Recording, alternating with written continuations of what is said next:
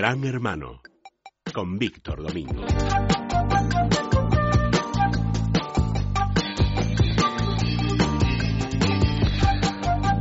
Don Víctor Domingo, ¿qué tal está usted? Bien, bien. Y además ¿Cuánto tiempo sin verle?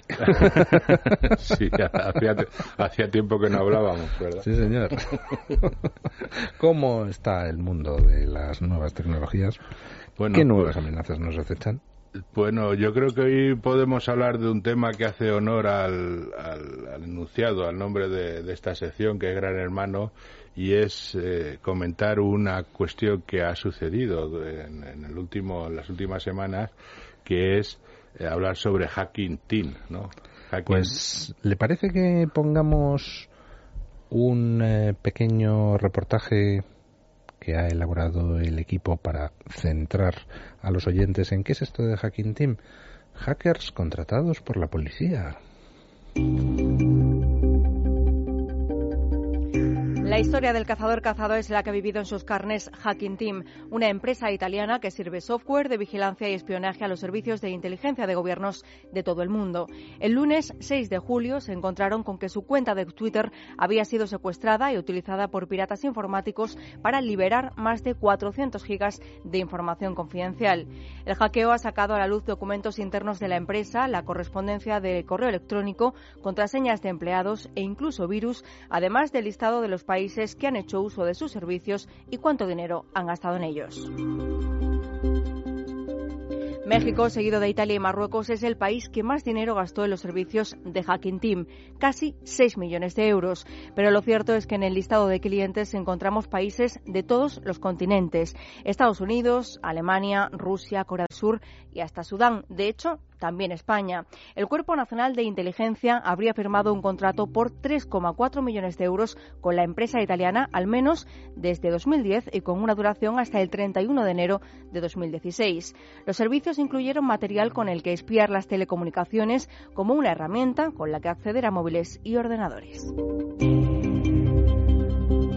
Los servicios que ofrecen este tipo de empresas siempre levantan polémica. Por su parte, Reporteros sin Fronteras ha incluido a Hacking Team en su índice de enemigos de Internet en la edición dedicada a vigilancia y afirma que ha sido cuestionada por sus trabajos para Marruecos o los Emiratos Árabes Unidos. Su servicio, sistema de control remoto, llamado Da Vinci, es capaz de interceptar mails y archivos encriptados y protocolos telefónicos por Internet como Skype. La organización indica que este software, que tiene las funciones de spyware, troyano, herramienta de monitorización y ataque, permite identificar la ubicación y las relaciones de la persona vigilada, activar remotamente micrófonos y cámaras en un ordenador y controlar cientos de miles de ordenadores a la vez en todo un país.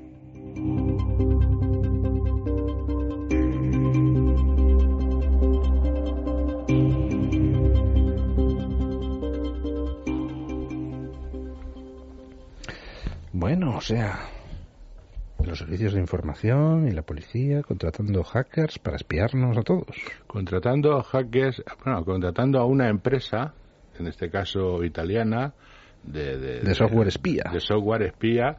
Y además, bueno, pues eh, lo que ha, eh, al, ser hackeada, que es ahora mismo lo que una de las grandes esperanzas que hay en Internet, que efectivamente, pues sí que hay un gran hermano pero afortunadamente pasan estas cosas. Y digo afortunadamente en estos casos, aunque yo soy no soy partidario de hackear sitios ni de que se abran, pero esto ha sido una información relevante que además ha salido a los medios de comunicación durante uno o dos días y ya se ha dejado de informar sobre este asunto cuando estaban implicados. hackear empresas ajenas está muy mal, pero que el alguacil sea alguacilado de vez en cuando, pues en fin. ¿no? Porque es que han salido en esos archivos que se estaba comentando, como, como ha comentado muy bien en el reportaje, se, han salido noticias y han salido informaciones que dejan en, bueno, pues eh, en, en, cuestión pues a numerosos servicios de espionaje de muchos estados y no solamente Estados, porque aunque la empresa decían que ellos solamente contrataban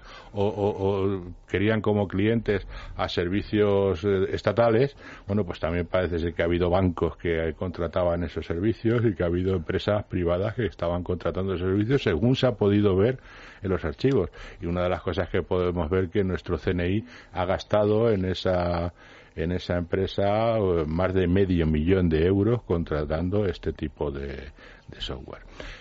Que eh, que un que uno, los servicios de espionaje de los países puedan hacer esto está bien. Lo que pasa que hay una limitación en los derechos fundamentales de los ciudadanos porque lo que esta empresa estaba vendiendo es poder poder entrar en equipos de, ciudadanos, de entidades, de vaya usted a saber eh, quiénes y de qué manera poder monitorizar, poder incluso incluir archivos falsos, o sea, poder hacer un montón de cosas que... Claro, que, uno se pone a pensar bien y dice, hombre, los servicios de información necesitan este tipo de herramienta, por ejemplo, para combatir el terrorismo islamista. Claro que sí, pero el problema es que a continuación uno se pregunta, ¿y los servicios de información utilizan ese tipo de herramienta, por ejemplo, para eh, recopilar información sobre políticos y luego chantajearlos?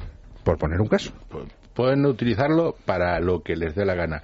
De hecho, hay una cosa que es importante y es relevante en este asunto porque nos está pasando un poco lo que sucedió con Sitel. Primero se compra la herramienta y luego se legisla. ¿Y qué es lo que está sucediendo en estos momentos? Pues que en estos momentos se está, se está eh, llevando en, sede parlamentaria la reforma de la ley de enjuiciamiento criminal. Y la ley de enjuiciamiento criminal va a permitir cuestiones, incluso dejando la autorización judicial un poco en el alero, que se pueda hacer registro remoto de equipos informáticos por las fuerzas de seguridad del Estado e incluso se eh, eleva de categoría el llamado agente agente infiltrado que en, en Internet puede ser el agente incluso provocador entonces estamos hablando de cuestiones muy serias y eso ya estamos hablando de legislación lo que en, Estados Unidos la legislación me parece que es muy clara a ese respecto. Si desde eh, instituciones oficiales se incita al delito a alguien, ese alguien luego no puede ser acusado del delito. Sí, pero aquí en la ley de enjuiciamiento criminal eso va a quedar en una en el aire, eh, en el aire y en una porque sí aquí también desde el año 1999 hay la figura del agente infiltrado lógicamente y eso tiene que efectivamente estar regulado. Pero en Internet se va a poder, eh, va a poder, digamos, cambiar de categoría de infiltrado a provocador. Y aquí lo que sí que se hace en la ley de enjuiciamiento criminal es quitarle a la gente de cualquier tipo de, penalización o, de juicio por lo que haya hecho y bueno, lo que haya sucedido y estamos hablando de cuestiones de pornografía infantil, de terrorismo, de... Pero en la ley de enjuiciamiento criminal hay una cuestión que es, es, es, claro y hay muchos puntos que yo estoy de acuerdo para que se pueda proceder al registro remoto de ordenadores.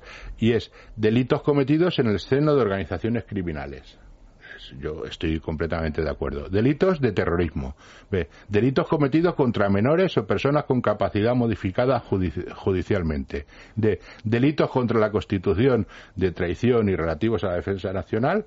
Bien, pero se abre aquí la espita de, todo, que dice el, el punto es delitos cometidos a través de instrumentos informáticos o de cualquier otra tecnología de la información o la telecomunicación o servicio de comunicación. O sea, cualquier tipo de delito. Cualquier tipo de delito. O sea, que los cuatro primeros puntos estamos todos de acuerdo, pero el otro ya abre. Y en el quinto nos lo cuelan todo. Exactamente, lo cuelan todo y esto, claro, es, eh, es que estamos hablando de la patada, De gran hermano. La, de gran hermano y de la patada de la puerta de Corcuera en, en Internet. O sea, que ahora mismo, pues cualquier gente con esta ley de juiciamiento criminal puede entrar en cualquier equipo de cualquier ciudadano, entidad o vaya usted a saber. Toma ya.